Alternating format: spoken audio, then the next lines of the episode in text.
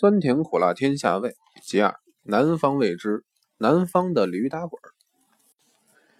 农历正月十五是现岁开春第一个月圆之夜，所以称之为元宵节。北平土著又叫它过大年。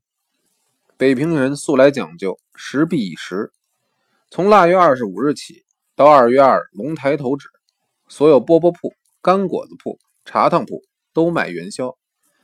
过了龙抬头，你想吃元宵，除非自己家里做，否则只有明年见。北方元宵只有甜的，而没有咸的。馅儿有桂花、山楂、芝麻、玫瑰、枣泥、豆沙几种。馅子做好晒干，切成方糖大小，蘸了水，倒进干糯米粉里，用大笸箩摇成。说实在，讲滋味，北方摇的元宵比起南方包的元宵。皮子的松润软糯果然不如，至于元宵馅儿的甜咸皆备，那就更旁乎其后了。抗战之前，红豆馆主蒲同，人称同五爷，自南京令户，正赶上春节，他要吃元宵。上海民票陈道安、名医臧伯庸都在座，一致主张去乔家寨吃汤圆。同五说。在南京，自然是为几位南方朋友为马首是瞻。一会儿六华春的原汤砂锅好，一会儿齐方斋的小笼包巧妙。尝过之后，只觉得油重而腻。在北平，鲁孙以会吃出名，今天我们就让他来提调吧。目的既然是吃元宵，恐怕没有哪一家盖得过乔家寨儿。于是我们一行四人直奔乔家寨，一入座。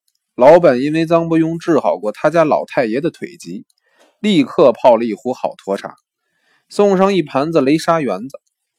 童武连吃三枚，认为这是南方细品驴打滚。他起初只肯吃喜沙元宵，后来看我们荠菜举肉馅元宵吃得津津有味，他咬了一个尝，才觉得出菜租素饭也别具飘玉甘醇。如果不是跟我们出示南传真伪，可能毕生失之交臂。本省同胞对于制作糯米甜食素占胜场。台南市有几家食品店做的都不错。台北市的就如蔡万兴，平素以湖州粽子来号召，春节前后也包点元宵来应试。有几位江浙朋友吃过之后，认为足可稍微相思。现在虽然已经残灯末庙。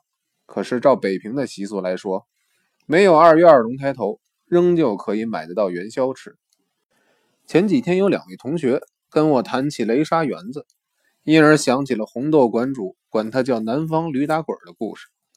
回首前尘，已经是半个世纪前的掌故了。